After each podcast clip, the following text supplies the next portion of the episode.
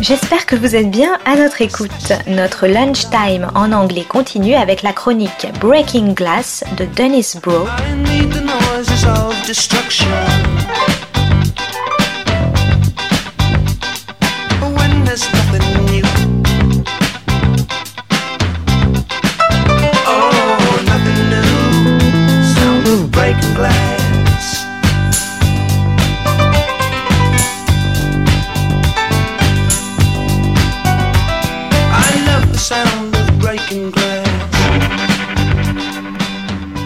This is Broe on the World Film Beat, Breaking Glass. Today's episode The Five Bloods Black Lives Matter meets Rambo. Spike Lee's new film for Netflix, The Five Bloods, about the after effects on African American soldiers of the Vietnam War, opens spectacularly. The documentary sequence begins with Muhammad Ali detailing why he chooses not to fight. My conscience won't let me go shoot my brother or some darker people for big, powerful America. For what? They never lynched me. They didn't put no dogs on me. They never robbed me of my nationality. Malcolm X explains the war as a continuation of a history of black exploitation in a country where 20 million black people fight all your wars and pick all your cotton, and you never give them any recompense. Over contrasting shots of the war and 60s protests against it come the strains of Marvin Gaye's Inner City Blues, where the singer pleads for an end to a system where, while bills pile up sky high, the response of a supremacist government is to send that boy off to die. The film also ends strongly in the present, summoning the Black Lives Matter protests, which echo again Marvin Gaye's still prescient words about trigger happy policing. In between, unfortunately, things get a lot muddier. In the fiction, the five soldiers return to Vietnam to recover a treasure trove of gold they had hidden during the war. Each, and especially Paul, Delroy Lindo, has been in some way damaged and traumatized by the war. Vietnam is now a prosperous country. A sex worker under the American regime is, under an independent Vietnam, a financial broker. But to return to it for these ex soldiers is to reinvoke painful memories. The film, self conscious about the idiocy of the Rambo myth, where Sylvester Stallone returns to fight the war and this time to win, nevertheless falls into its own similar trap as it recycles classical Hollywood images with the racist and imperialist residues of those images still intact. Lee's film summons Francis Coppola's Apocalypse Now with the Wagnerian Flight of the Valkyries as the five travel upriver to find the gold.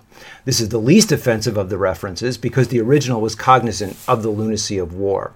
Paul, racked by guilt over what happened in battle, grows increasingly mad as they travel further upriver, suggesting that Joseph Conrad's Kurtz and Coppola's Brando character suffered from what would now be called PTSD not innately mad, but driven mad by war.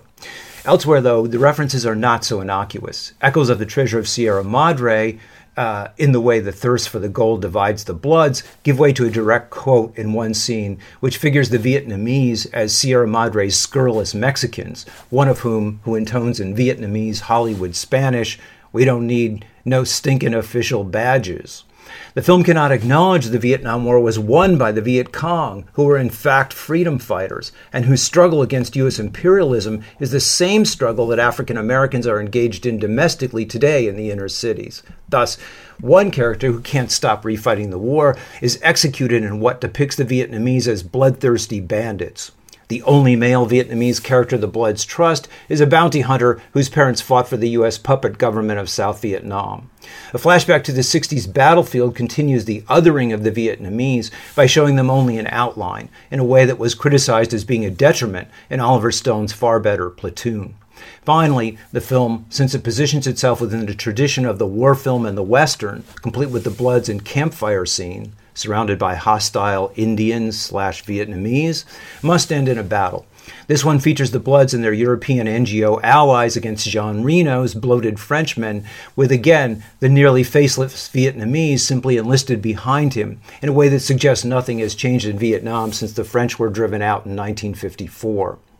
With heavy casualties, the Bloods win the battle and, in a way, once again the Vietnam War. We've come both a long way and not very far at all from Rambo. This is Broe on the World Film Beat, Breaking Glass. Oh,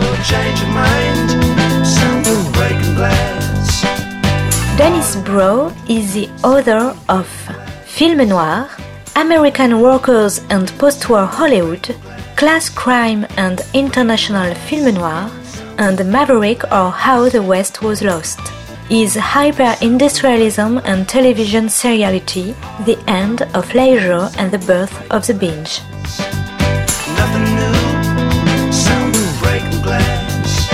C'était Breaking Glass de Dennis Bro sur Art District. Très bonne suite de nos programmes, jazzistiques et artistiques, à notre écoute.